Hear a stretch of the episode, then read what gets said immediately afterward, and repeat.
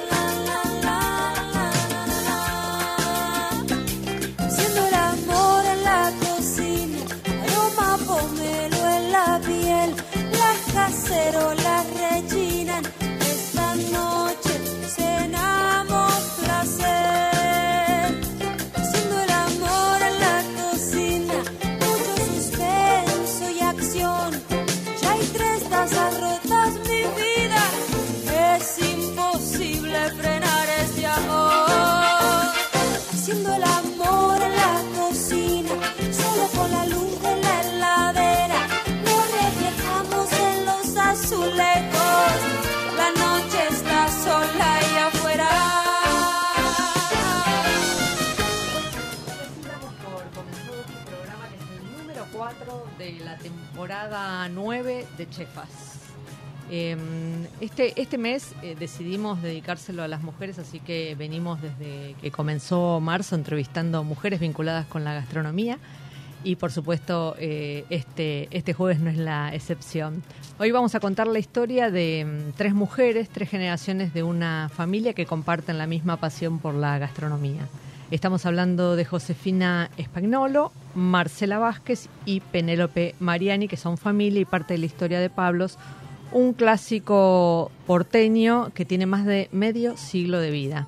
Bueno, para hablar de, de esto tenemos a dos invitadas. Eh, una es Penélope Mariani. ¿Qué tal, Penélope? ¿Cómo te va? Hola, ¿cómo estás? Muy bien, ¿y vos? Bien, bueno, gracias por aceptar la invitación. Y la otra es eh, Iliana y, y Lucy, este, que está a cargo, eh, que está a cargo de, mm, eh, del local, gerente del local y responsable de eventos. Eh, y Penélope, bueno, se ocupa del marketing y la comunicación de Pablos. Eh, ¿Qué tal? ¿Cómo te va? ¿Cómo estás. Mónica?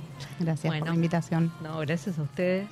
Quiero que me cuenten un poco la historia de este, de este lugar, que con, con 50 años en Buenos Aires.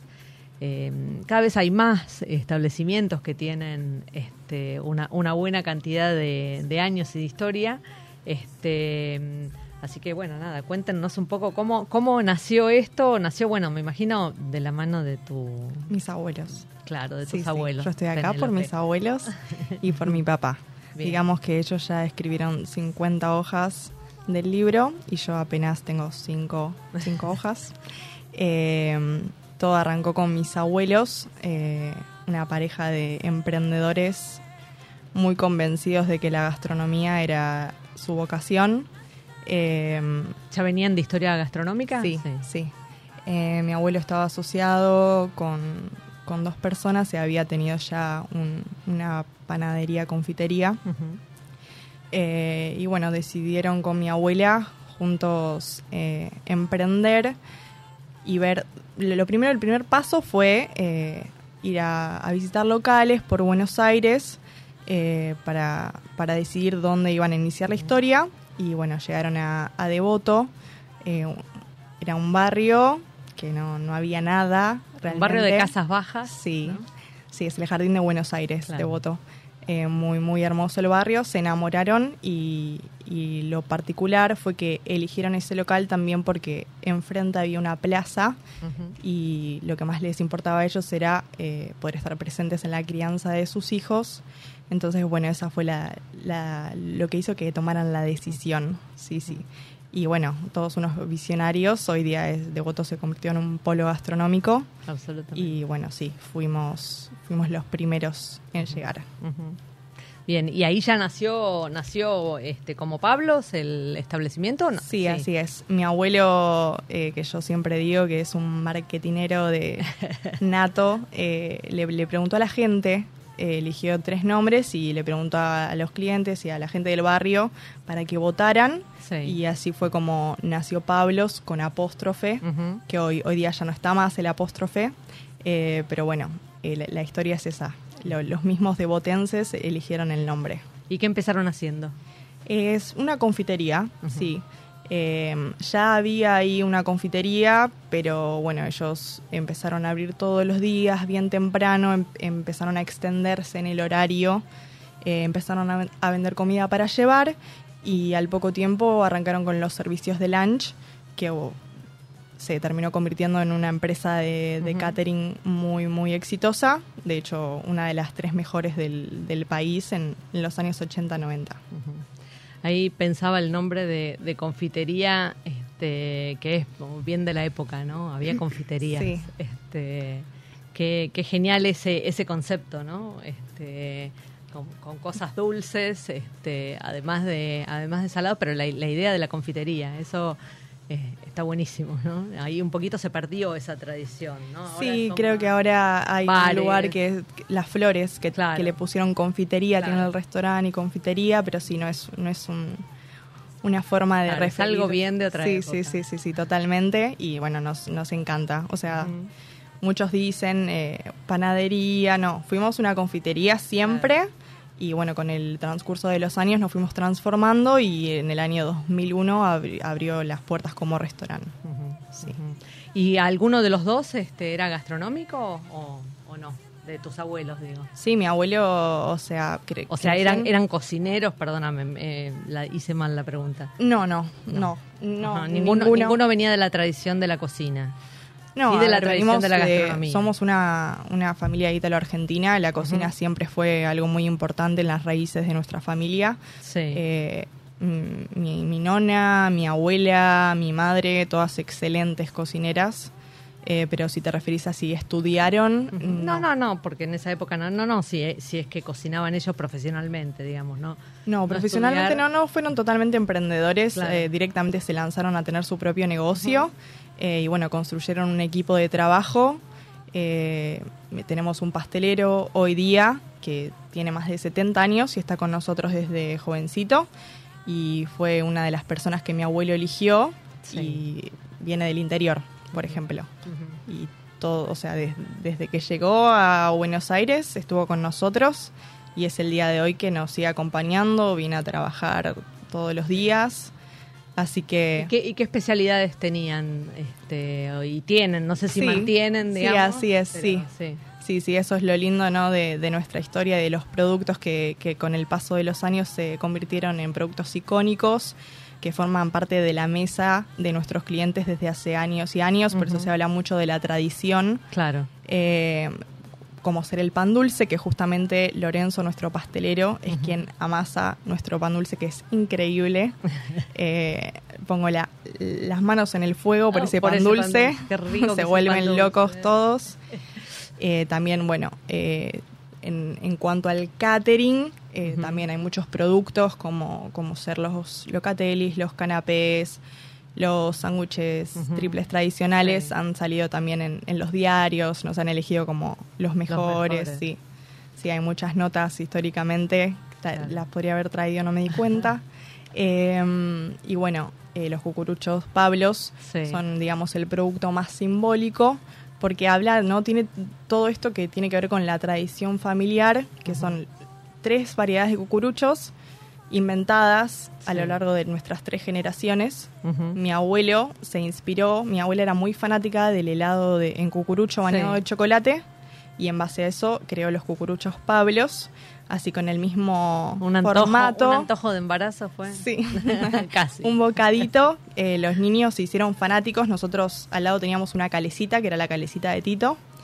Y era como una tradición para los nenes ir a la calecita y pasar por Pablos y llevarse un cucurucho. Todo eso se fue eh, transmitiendo de generación en generación, generación. Mi papá, Pablo, hijo, eh, sacó los cucuruchos Pablos azucarados Ajá. que también son espectaculares, pero estaban como más enfocados a un público más adulto eh, Claro. y también conquistó a ese público, entonces nada, se, te- se terminaron transformando en algo clásico y tradicional en la mesa, las juntadas en familia, los cumpleaños. Yo me acuerdo cuando era chica, iba al colegio, llevaba esos cucuruchos y no duraban un estabas segundo. de Sí, amigas, yo, claro. yo era un cucurucho para mis amigas, o sea, Claro. También me pasa hoy día que si no llevo el pan dulce a las fiestas familiares no me dejan entrar. Por supuesto, yo haría lo mismo, no te dejaría. sí, es una tradición comer otro, ¿viste? Bueno, y en el, eh, en el 2020, cuando, cuando estalló la pandemia, eh, paramos un poco y bueno, ahí es cuando surge la idea de con la tercera generación sacar los cucuruchos pablos especiales y así es como tenemos tres variedades que representan a las tres generaciones, tanto de nosotros como de nuestros clientes. Claro. Ah, está bueno. ¿Y la, última generación qué particularidad tiene? El- los especiales Sí. son eh, sabor Nutella, sabor Oreo, sabor chocotorta, Ujú. están, están muy buenos también. Este, bueno, ahora recién te, te bauticé con otro nombre. Te dije Diana Esotérica. Erika, Pensé que. Sí, bueno, no importa, perdón. Pero Erika. está perfecto, ningún problema. Este, cuando Penélope describía las, las especialidades de Pablos, pensaba que las especialidades son las, este, las identitarias de la ciudad de Buenos Aires, ¿no? Este, los locatelis, cosas que, que eran, que, que eran este, tan habituales en la gastronomía porteña que tal vez en algún momento perdieron un poco de, de, de esplendor, este, porque empezaron a aparecer otras cosas que tal vez este, las hacían ver chiquitas, pero me parece que ahora esa identidad se está recuperando y está buenísimo, digamos, tener ese producto de, calidad, ¿no? Sí, seguimos teniendo ese producto de calidad, seguimos teniendo esos clientes que nos vienen a pedir. claro. Este, así como lo decís con el nombre y el apellido, Locatelis Claro. o Chips Pablo, que son Fosforitos. Este, mm, después el servicio de catering, por supuesto, que se fue reinventando y fue cambiando y se fue ayornando a las distintas generaciones. Ta- También eso, ¿no? El servicio catering, catering tal vez en los 50 era más como un servicio de confitería, ¿no? Hoy eh, Otra es, cosa. es otro concepto. Otro ¿no? concepto totalmente distinto. Eh, se le aporta mucho al servicio de catering sin perder esa esencia, Claro. ¿no? O sea, eh, el ejemplo está en los locatelis, que a la gente le encanta. Bueno, los hacemos con un relleno distinto. los armamos con queso brie, por ejemplo, entonces le das un poquitito más de... eh, pero bueno, para todo eso está tenemos una chef ejecutiva de la cual estamos todos muy orgullosos, este que es una grosa, con lo Sí. que le vamos a pedir ella, Ella, enseguida. esa es tu mamá, Penélope. sí, sí, sí. Sí, Marcela. Claro. Eh, bueno, Sí, ella está estudió. Claro. descansando en vacaciones, Marcela. Así Muy es, por bien. eso no, no pudo acompañarnos. Mere- merecida. Sí. Totalmente. Este, pero, pero está bueno que, que, que haya lugares que conserven esas tradiciones, ¿no? Y que a pesar de que a veces aparecen los espejitos de colores que te, Totalmente. que te hacen pensar que tal vez tendrías que hacer otras cosas, este, ser la Yo creo que se puede hacer que convivan las dos cosas. De hecho, Sí, por supuesto. trabajamos así en la parte de servicios de catering, conviven las dos eh, y eso está buenísimo y tiene ese poquito de, de magia de encontrarte en una empresa de servicios de catering Claro. que, que- que tengas las dos cosas, algo nuevo, innovador, Claro. eh, buenísimo y lo tradicional que a la gente le sigue gustando. Sí. ¿Y, ¿Y cuándo te incorporaste vos, Erika, a la, a la Bueno, empresa? hace trabajo con esta familia hace más de 20 años. Era muy jovencita, siempre digo lo mismo. Eh, bueno, con mis intermitencias, porque tuve mis hijos y demás, ¿Entraste, ¿Entraste a trabajar en qué sector? entré a trabajar en el sector de servicios de catering, Ajá. de venta de servicios de catering, trabajando de manera directa con, con Pablo, con el papá de Penny. Sí. En ese momento también tuve, tuve la oportunidad de, de trabajar con, con los abuelos, o sea que va mi tercera generación también, También, trabajando con claro. ellos. Eh, una familia que adoro, de la cual me siento parte. Creo que, que Pablo es más allá de ser una familia formadora y, y- y fundadora de esta empresa. Todo Pablo es una gran familia y eso está buenísimo. Eso se ve con la gente, con los clientes, el equipo de trabajo con el que se forma eh, y eso está buenísimo. ¿Cuántas personas son en Pablo?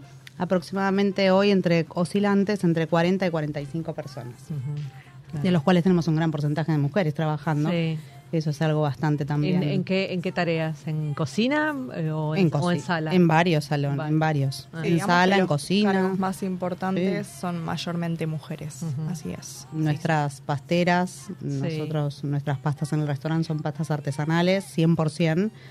No hay máquinas, eh, son personas. manos. Hay manos y son manos de mujeres. Este, Madre e hija. Ajá. Ah, Madre e hija, tal cual. Así que seguimos con esta con esta historia de familiar. Sí, de, de- Eh, de pasar de sí. una generación a la otra un oficio, Sí. ¿no? Del que Sí, uno- primero empezó trabajando la hija con nosotros y hoy ya está trabajando la mamá también en la realización de, de pastas. Después chicas en el salón, pero bueno, eso a nosotros nos gratifica tener también y reivindicar el lugar de la mujer en la gastronomía, que durante mucho tiempo fue bastante duro, Sí. bastante sí. duro, y nosotros siempre tuvimos la puerta abierta. Qué, mm, llamativo lo que ha pasado con las mujeres en la gastronomía, que, eh, digamos, han sido las, que preservaron las recetas, las formas de hacer las cosas, y yo, pero era, digamos, de puertas de las casas para adentro, ¿no? De cuando, cuando la gastronomía surge como algo diferente, este, de, de calidad y este, para, para armar restaurantes y demás, eh, los que llevaban la bandera eran los varones. ¿no? Totalmente. Y obviamente tomaban todo ese reservorio de recetas porque, bueno, porque esa es la base de cualquier cocina. Creo que eso también se fue se fue modificando con el tiempo, llevó años. Este siempre contamos la historia de que eh, el restaurante que está en el mismo lugar, hace en esta esquina, este año tuvimos un reconocimiento por la legislatura porteña Sí. de estos 50 años en ese mismo eh, local que, que todavía seguimos ah, refaccionando y poniéndolo lindo. Em, tenía vestuario para hombres y solo un baño muy chiquitito para mujeres. Por lo cual nosotros con el tiempo tuvimos que añadir locker para mujeres, Claro. un baño más amplio. Digo, eh, eso, eso, eso, eso es un clásico. es ¿no? llamativo. No me acordaba de eso, pero también me tocó vivirlo, este, digamos, desde el trabajo de la gastronomía, tener... Y está buenísimo contarlo y está Claro. buenísimo que, que nos ayornemos como empresas a, a entender que trabajando en conjunto, hombre y mujer, se obtienen cosas buenísimas. Sí, totalmente. Bueno, eso es la diversidad, lo otro no es la diversidad. ¿no? Tal cual. Y ahora, eh, Penny, contame cómo se metió tu mamá en, en- en cocina, digamos. Este, ¿se, se metió en cocina antes de conocer a, a tu papá o...? No, no. Se Ellos- apasionó. no, ellos están juntos desde los 18, estaban Ah. juntos desde los 18 años. Eh, y cuando, cuando yo nací, al poco tiempo, mi mamá se, se metió a estudiar gastronomía. Eh, estudió con Francis Malman, con Martí Tegui. Eh, y nada, se dio cuenta realmente que esa era su vocación eh, y fue también cuando se empezó a plantear el tema de abrir el restaurante y fue ella la encargada de iniciar toda la propuesta gastronómica más abocada al restaurante que a Claro. la pastelería En el 2001. Así que desde, desde entonces ella también eh, pasó por, por otros lugares, tuvo otras experiencias laborales, pero hoy día está con nosotros eh, y la verdad que el trabajo que ella hace para mí es, es excelente, por más que sea mi madre. Eh, todo, todos los proyectos que nosotras planteamos y proponemos, ella siempre tiene la capacidad de, de llevarlo a la marcha y eh, de, de forma increíble. Y así que sí, la verdad que es, es hermoso poder trabajar con ella, con mi mamá y con mi papá también, eh, porque la verdad que es un equipo increíble el que hacemos. Erika es nuestra mano derecha. Eh, a mí me encanta esto de la gastronomía, que hace que, que todos sean un equipo donde nos complementamos y al mismo tiempo es, hay que estar muy unidos y, y es como un, un equipo de fútbol que si el del centro no, no funciona, no, no le gusta lo que está haciendo, no va, entonces siempre rever eh, y transformar y decir, bueno, vos, vos vení acá, como que nos vamos guiando entre nosotros y nos vamos transformando según a las necesidades que, que se nos presentan y la verdad que a mí me encanta eso. Me encanta, me encanta trabajar eh, con mi familia. ¿Recordás un poco cómo, cómo fue que te fuiste metiendo en la, en la estructura de, de la empresa familiar? Sí, fue allá por el 2018. eh, yo estaba en un momento de que estaba dejando un trabajo. Yo estudié eh, dos carreras relacionadas a la moda y estaba en un momento de, de que no quería estar trabajando más ahí. Me, me había corrido y estaba viendo qué hacer de mi vida. Y bueno, cuando llega la propuesta de mi papá. Eh, a la moda, que era diseño, indumentaria. Sí, diseño Sí. indumentaria, sí, estilismo, sí, así es. Eh, bueno, obviamente a mí siempre me gustó, yo crecí en ese lugar, eh, siempre estuve metida, o sea, antes de, de que yo terminara el colegio siempre estaba haciendo algo, Claro. cobrando en la caja, hablando con algún cliente, eh, y fue, fue algo que me enamoré, sinceramente. O sea, me cambió mucho mi perspectiva que yo tenía a nivel proyecto laboral. Eh, me decidí que quería estar ahí, que ese era mi lugar y bueno, arranqué con todo y ahí fue cuando fueron surgiendo estas ideas, ¿no? De, de, de que llegó acá la, la tercera generación, hay que comunicarlo y bueno, así fue como de a poco con una pandemia de por medio fuimos haciendo el rebranding de la marca, planteando una propuesta eh, más específica que tiene que ver con las pastas artesanales y la pastelería tradicional. Y bueno, todo no, así fue cuando me acompañó Erika y mi mamá en, en un proyecto que quizás era de mi papá y mío. Claro, claro. Eh, y en algún momento, digamos, no, no lo pusiste vos en tu, este, en tu, en tu horizonte, digamos, ¿no? Trabajar en la empresa familiar. No, Este, mi- mis papás me, me- siempre me dijeron que yo tuviera mi experiencia, no, no querían como arrastrarme a eso, como que sea algo Obligatorio. obligatorio o que se dé, se dé Ujú. por sentado. Siempre me lo, me lo dejaron muy claro. Y bueno, realmente es, es lo que yo quiero, por eso estoy donde estoy. Podría estar en, haciendo otras cosas, pero lo elijo. Ujú. Eh, así que las cosas de la vida, Bien. Do- donde tenés que estar, es- pasan cosas que te llevan a eso. Ahora vamos a seguir hablando un poco de cómo son estas empresas este, familiares, pero les propongo que me acompañen en una sección del programa, luego hacemos un breve corte y seguimos conversando, ¿les parece? Dale, cómo no. Muy bien. Bueno, esta semana este, en la sección Productos con Indicación Geográfica vamos a hablar del kiwi bonaerense. ¿Sabían que el kiwi es la primera fruta en obtener la indicación geográfica de nuestro país? Eh, la indicación es kiwi, mar y sierras del sudeste de Buenos Aires. Esto es en zona de Sierra de los Padres. Este, bueno, esta denominación la reciben las frutas que se producen eh, ahí, en General Pueyrredón. General Alvarado, Balcarce, Lobería, Necochea, San Cayetano, Tres Arroyos, Mar Chiquita y General Madariaga. ¿Qué tiene este kiwi del sudeste bonaerense que no tienen el resto? Bueno, es que gracias a las condiciones climáticas y al manejo del cultivo, el kiwi que se obtiene en esta zona es mucho más dulce. Eh, es la, variedad que se cultiva es la Highward y como su producción es tardía, se obtienen frutos más grandes con altos niveles de azúcar y un alto poder de conservación. Estas cualidades los diferencian de los que se producen en La Plata y en Varadero. La cosecha se realiza entre fines de abril y principios de mayo, pero gran parte de las frutas son almacenadas hasta diciembre en cámaras de frío convencionales o atmósferas controladas para retrasar la maduración. El trámite había sido iniciado por la Asociación Civil Cámara de Productores de Kiwi de Mar del Plata, pero finalmente fue articulado con el INTA Balcarce con la coordinación de Alejandra Yomi e investigadores de la Universidad Nacional del Sur y eh, de la Universidad Provincial del Suroeste. El kiwi es originario de China y recién a principios del siglo XX ingresaron las primeras semillas a las costas de Nueva Zelanda. Aunque inicialmente fue conocido como las groselias chinas, en 1959 finalmente recibió el nombre de kiwi como homenaje al pájaro nacional de Nueva Zelanda por su parecido. Si quieren conocer un poco más sobre este cultivo en nuestro país, pueden ingresar a las redes sociales de arroba chefadas radio. Y ahora sí vamos a un corte y seguimos con nuestras invitadas.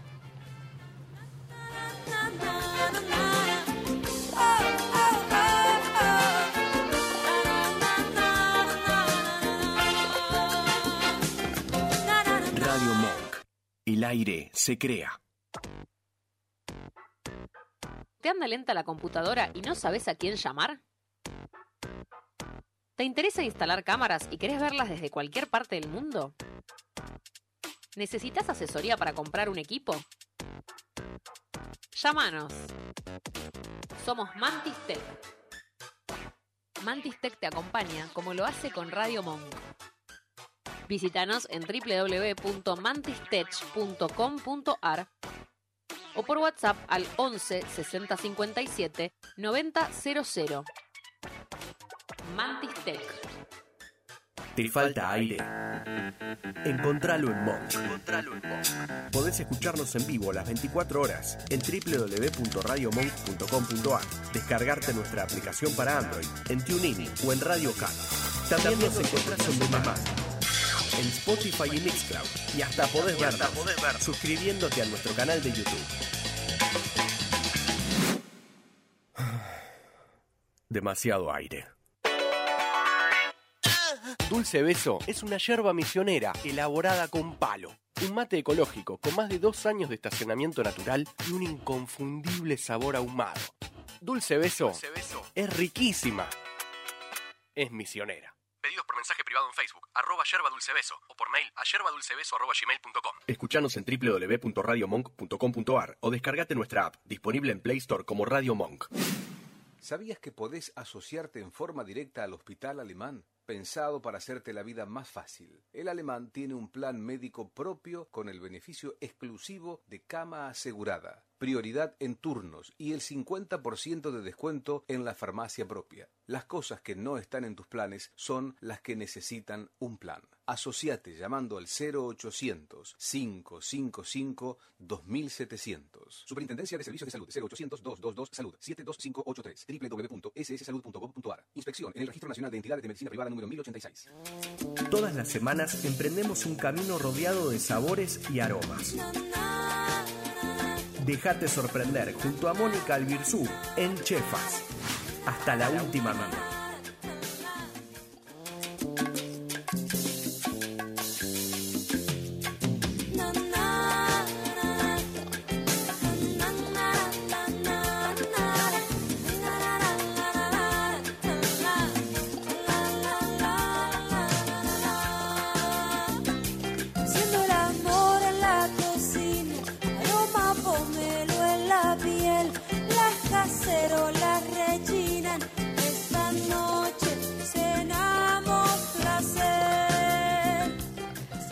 Esta semana en una provincia, un producto, vamos a hablar del guanaco de Santa Cruz.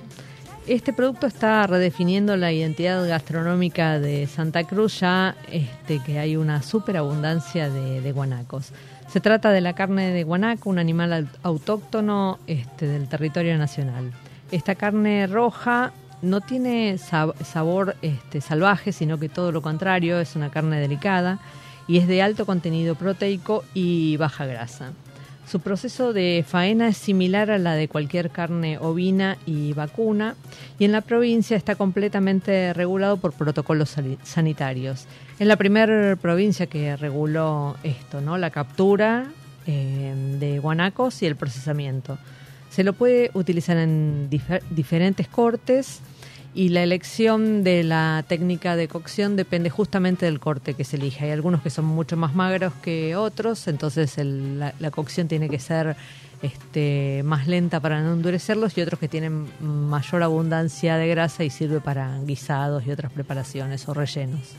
En la actualidad hay una sobrepoblación de guanaco este, y como no, como es un animal que no se está moviendo tanto para, para comer como hacía antiguamente, la carne que se obtiene es mucho más tierna que, que la de años atrás.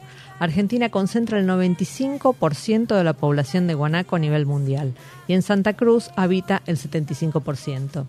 Se calcula que hay unos 2 millones de cabezas y que su tasa de reproducción está entre el 5 y el 10%. Es enorme. En 2019 la Secretaría de Ambiente de la Nación creó un plan de manejo sostenible del guanaco para aminorar el crecimiento de este animal que casi no cuenta con depredadores y que compite con, eh, el, alimento este, por el alimento con los ovinos. Esto es un problema porque Santa Cruz es una provincia este, que, cría ovejas este, y el guanaco le, quita parte de- del alimento al- a- a esa cría. Hace unos días se realizó la segunda edición de la fiesta provincial del Guanaco en Gobernador Gregores para poner en valor el desarrollo sustentable de este recurso y promo- promover así el desarrollo económico, turístico y cultural de la ciudad de la región. es bueno saber que hay producto, o sea, músculo este, envasado al vacío que se comercializa, pero también hay elaboración de, de distintos productos, como por ejemplo este, chacinados o, este, un especial, un snack, eh, que es un charqui de, carne de guanaco.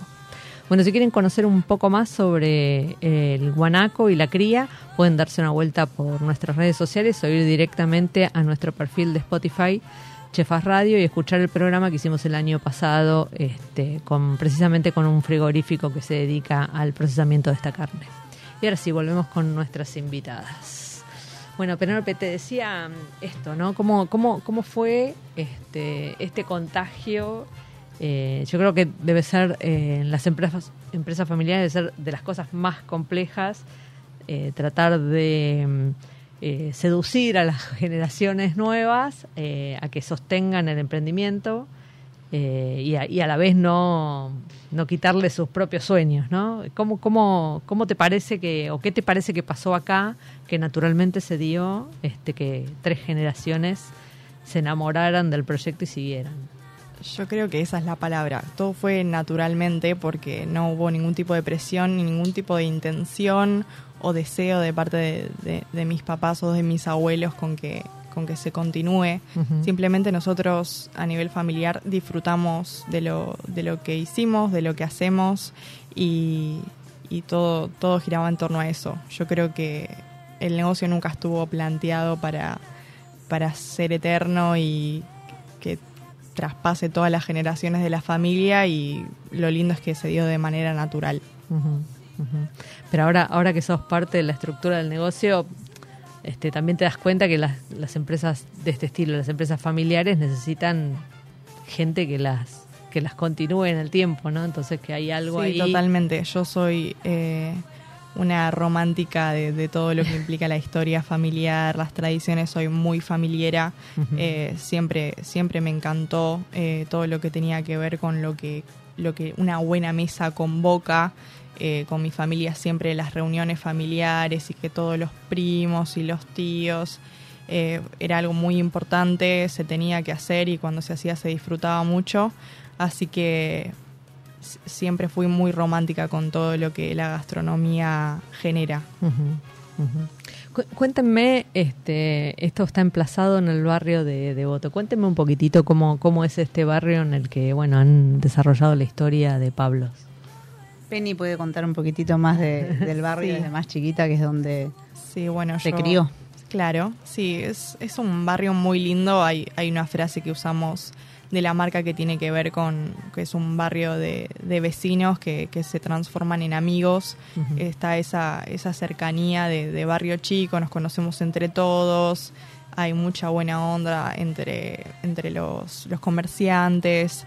eh, los, los clientes son habitué. Eh, yo creo que en pandemia se empieza a hablar mucho de esto de, de, de empezar a, al del barrio, que vaya a los lugares del barrio. Claro. Y eso estuvo en Devoto desde siempre. O sea, ahora lo que nos está pasando a nosotros es que llega gente que no es del barrio, totalmente al revés. Claro, claro. Eh, así que sí, es, es muy lindo. Es muy lindo y está eso, es ese ámbito familiero Claro. que se forma como todo más íntimo, más cercano. Los clientes conocen a mi abuelo, conocen a mi papá, me conocen a mí desde que era muy chiquita y, y se da un vínculo muy, muy lindo, la verdad. Eso, eso eh, pensaba cuando hablaban de Devoto que algo que cambió un poco en la gastronomía porteña es que mm, este, antes había no sé, cuatro o cinco polos gastronómicos que estaban casi concentrados en el, el mismo corredor, digamos como el corredor norte de la ciudad. Este, y hoy por hoy los barrios van como ganando identidad y, y teniendo sus propias propuestas, ¿no? Que, este, que son de calidad este, y, que, creo y que que- van seduciendo a otros públicos, ¿no? Sí, sí, yo creo que hay una gran diferencia de, o sea, yo crecí rodeada de, de la gastronomía y me pasaba mucho que quizás tenía amigas con los padres que no salían a comer y a mí eso me llamaba mucho la atención porque nosotros lo que más hacíamos era eso.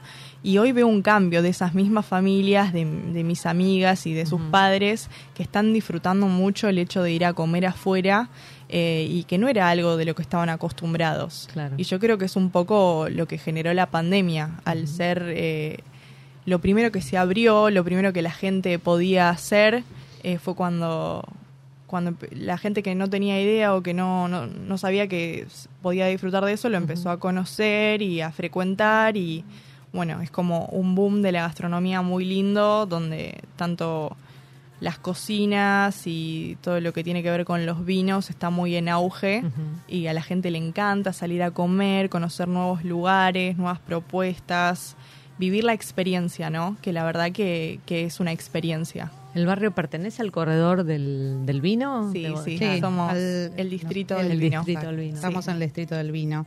Eh, creo que Devoto cambió en el último tiempo, digo, de la historia que cuenta Penny que, que nació en ese barrio. Eh, hoy es un polo gastronómico, tal cual lo decís, que tiene un montón de propuestas eh, buenas, lindas.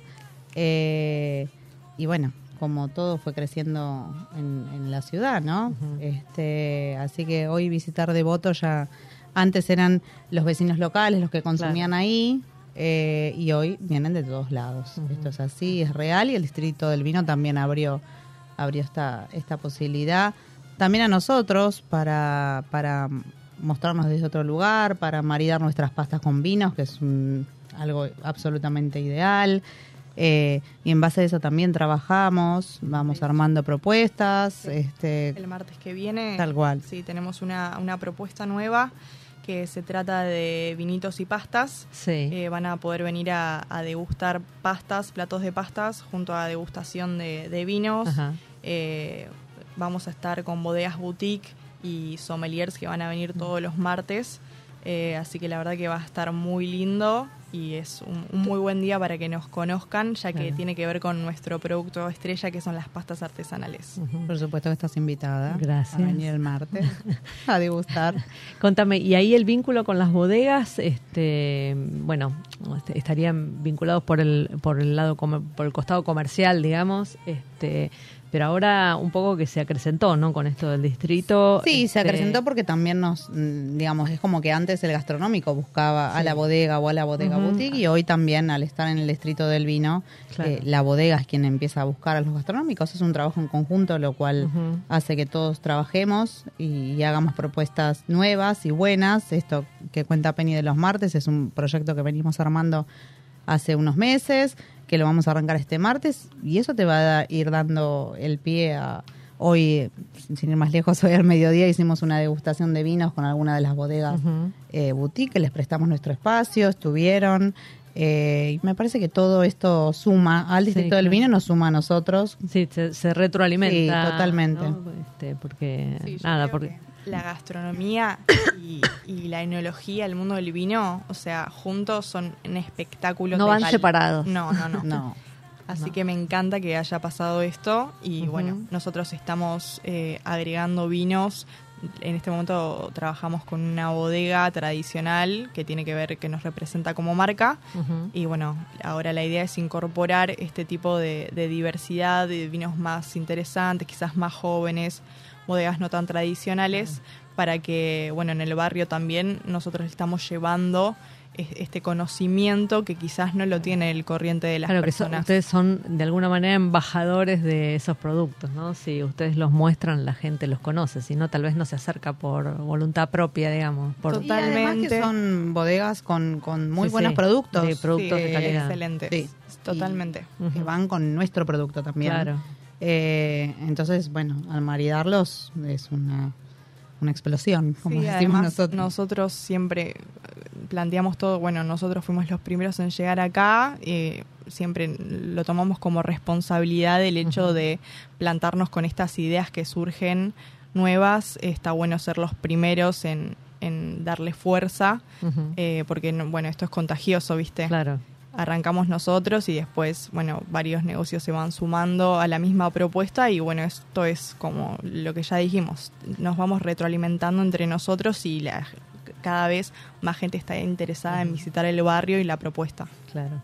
Y eh, cómo me, parece que otra otra cosa que, que cambió, en parte tal vez asociado en este caso al distrito, es esta esta como alianza entre los este, los, los establecimientos que se dedican a lo mismo, ¿no? Como trabajar en conjunto este, no es que uno le roba clientes al otro, sino que en conjunto hacen una mejor oferta, en este caso para el barrio. Totalmente, todo lo Este, contrario. o Eso es algo distinto, ¿no? Que yo estoy empezando a ver eh, este, cada vez más Sí, marcado. yo creo que hoy la gastronomía se maneja más desde el lugar de colega a colega. Claro. Antes era, bueno, el del enfrente. Se queda, mi, Eh, se queda con mi cliente, claro. Ah, no. Creo que cada uno tiene una propuesta buena. O sea, si hoy vas a Devotos, todos tienen una propuesta buena. Sí. Si te tengo que decir el mejor lugar donde comer pastas, Ya por supuesto sabemos. que ya sabes dónde es. Este, pero bueno, me parece que, de hecho, yo soy una de las personas que tiene mucho vínculo y Pablo con, con nuestros colegas, con el colega de la vuelta, por el motivo que fuera, este, o por el distrito del vino, o porque hemos tenido problemas con la luz, o porque, digo, todo. Y la verdad que en general hay buena relación con todos. Cada uno tiene una propuesta, eh, va a un público. Y la gente también rota, ¿no? Hoy Claro. tengo ganas de comer esto, mañana tengo ganas de comer lo otro. Y la verdad que Devoto es un, un polo se hizo que, que tenés propuesta para todos. Ujú. Claro, y es un poco de lo que yo estaba hablando. Antes quizás nos visitaban devotenses y hoy día nos visita gente de todos lados Claro. y eso se debe a la incrementación de locales y comercios que tienen una propuesta gastronómica interesante. Totalmente, totalmente. Cuéntenme de esta unidad de, de pastas, esta unidad de negocios, digamos que es como lo, lo más, más nuevo de la Total. propuesta, ¿no? Sí, sí, así es. Cuéntenme qué, qué variedades hacen, eh, de Bueno. dónde salen esas recetas, si hay ahí una historia familiar o... Sí, totalmente. O sea, justo a lo, a lo que iba con, con estas juntadas en familia y reuniones y los primos, siempre estaba la olla, el plato de pastas de la nona, de la abuela, de mi mamá. Para nosotros es, es el plato por excelencia. Eh, disfrutamos mucho de comer pastas y bueno, esto también eh, surge desde, desde esta idea de, de ser fieles a lo que es nuestra historia. Es un restaurante familiar eh, y nosotros queremos transmitir todo eso porque es lo que nos hace ser tal cual somos. Eh, y sí, tenemos muchas pastas. En este momento tenemos 20 pastas diferentes en la carta. Son todas artesanales. Eh, tenemos pastas rellenas como sorrentinos, agnolotis, mezzalune. Eh, también tenemos pastas largas que son como los tagliolini, tagliatelle, fettuccini. Entre ellas hay pastas vegetarianas, dos pastas veganas que son espectaculares. Eh, hace poco las lanzamos, fue un proceso largo ya que queríamos que, que se adaptara y o sorprendiera a cualquier tipo de paladar.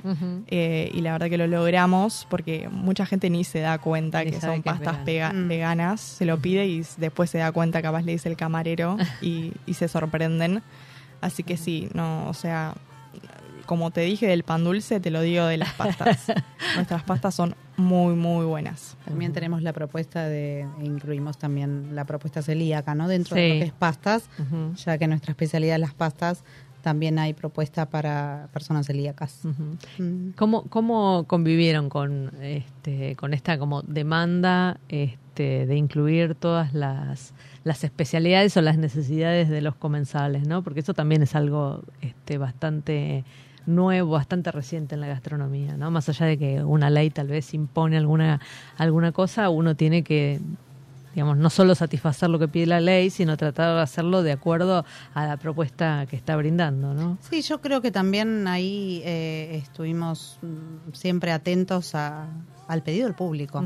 ¿sí? Eh, digamos, celíaco lo tenemos ya hace mu- mucho tiempo, em, que no son pastas que se realicen en nuestras cocinas, este, mm, pero lo que es, bueno, vegetariano fue lo primero que incorporamos, eh, y, y lo vegano, tal cual dijo Penny hace poco tiempo, que demandó un poco más hasta llegar al producto que estábamos buscando y que estuviera dentro de los a la misma altura que cualquier pasta. Pero yo creo que, que lo fuimos buscando y lo fuimos haciendo en base a lo que nos iban pidiendo los clientes. El mismo cliente que se sentaba y bueno, y hoy tengo que comer ensalada de vuelta porque no hay. Y bueno, ahí fuimos incorporando porque la verdad es que también veíamos que la demanda era bastante. Fuimos incorporando primero de uno, hecho- después otro y Sí.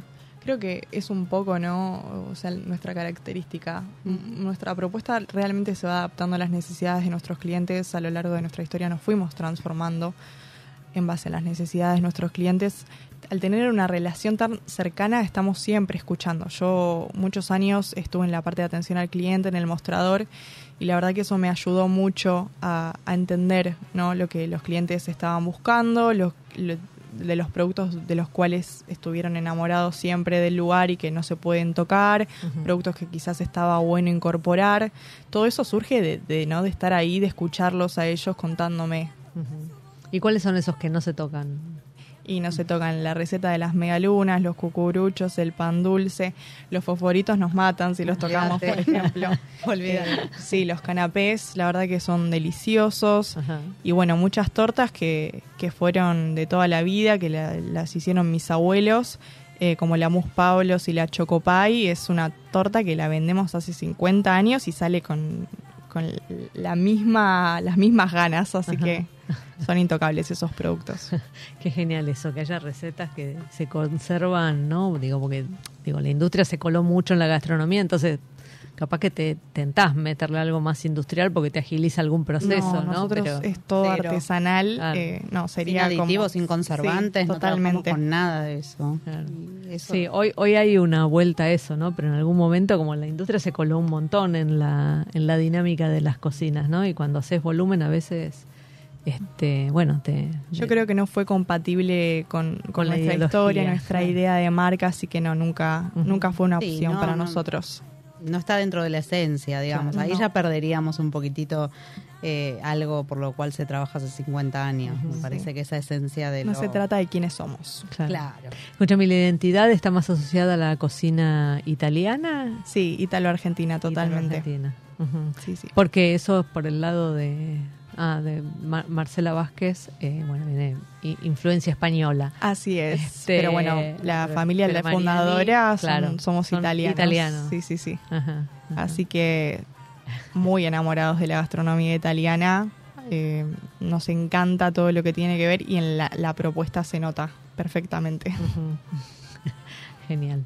Este, y bueno, después para la parte de eventos, ¿cuáles son los clásicos que, que se mantienen desde hace años? Y los clásicos que se mantienen son, bueno, por supuesto las variedades frías, esto que Sí. hablábamos de los triples de miga.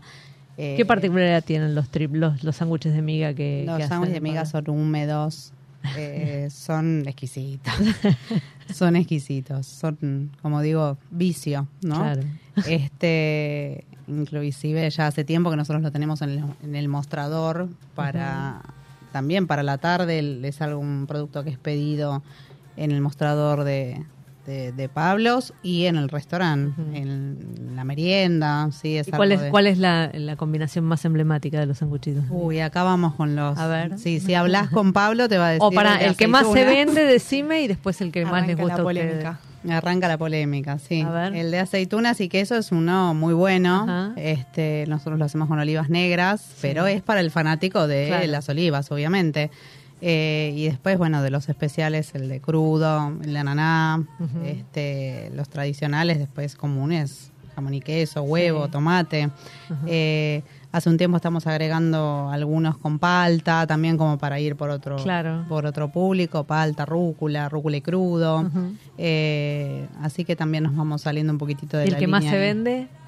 Y yo creo que el que más se vende son los de crudo, Los en de pan crudo. negro. Eh, y bueno, los tradicionales jamón y queso, jamón y queso y aceitunas. Ujú. Mm, sí. Genial. Este, nada, me, el sanguchito de miga es como, es algo es irracional. ¿no? Es es, es adictivo. irracional lo que provoca. Sí. Es difícil de explicar. Totalmente. Este, es algo tan simple, ¿no? Por un lado, y por otro, nada, tan, tan especial. Pero bueno, lo mismo, los sándwiches de miga todavía siguen siendo y estando de la mano de, de- de- de una persona que hace más de 40, ¿no? Claro. Eh, trabaja Así en. Pablos. Es la misma persona. Qué genial. Y es. eso es un montón. Ujú. Que bueno, que ellos también hacen escuela, ¿eh? Ellos Sí. enseñan y, y tienen Claro. chicos más jovencitos y chicas más jovencitas que... Claro, es mejor que, vengan que vengan en crudo, así los, fo- los formás. Totalmente. Eso es una parte de la cual yo me siento muy orgullosa de, en, en esta parte, ¿no? De, de formar equipos de trabajo, de enseñar. Eh, siempre decimos, Pablo se hace escuelita, después Claro. algunos vuelan y está muy Claro. bien, y eso también da orgullo. Claro. Pero sí creo que somos formadores de equipos de trabajo, tanto de mujeres como de hombres, ¿eh?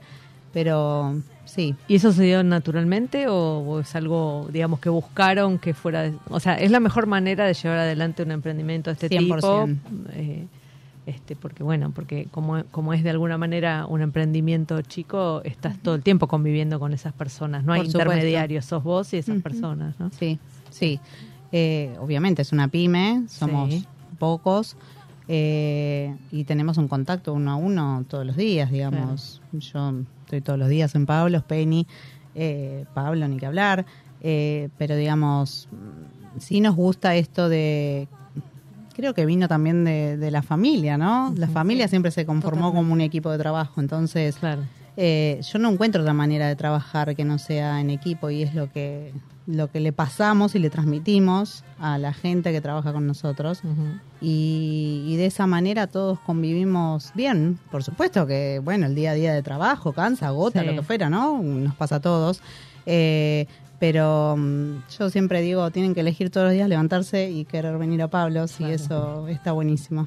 Eso funciona. Y ahora para, para terminar, este, ¿hay algún número eh, que, no sé, que, que me puedan tirar de alguno de los productos emblemáticos que me digan, hacemos de esto tantos kilos por mes? O, Te a- puedo a- decir de pan dulce. A ver, pan, Pan dulce. dulces es- El pan dulce todo el año. No, igual El creo pan que lo que más vendemos es- son las Mm. pastas artesanales. Las pastas Las pastas ni que Sí, hablar. totalmente. Ese es el producto más vendido. Ese es el más vendido. Sí, sí, ¿Y, y qué calculás en kilos mensuales? Ni idea.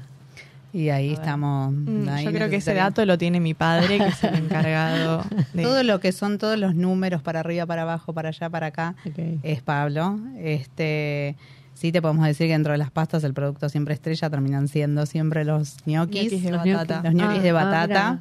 eh, que es así como pelea siempre el primer puesto y lo gana 100%. Muy bien. Eh, y después, bueno, en números también, el pan dulce es un número en- para las fiestas.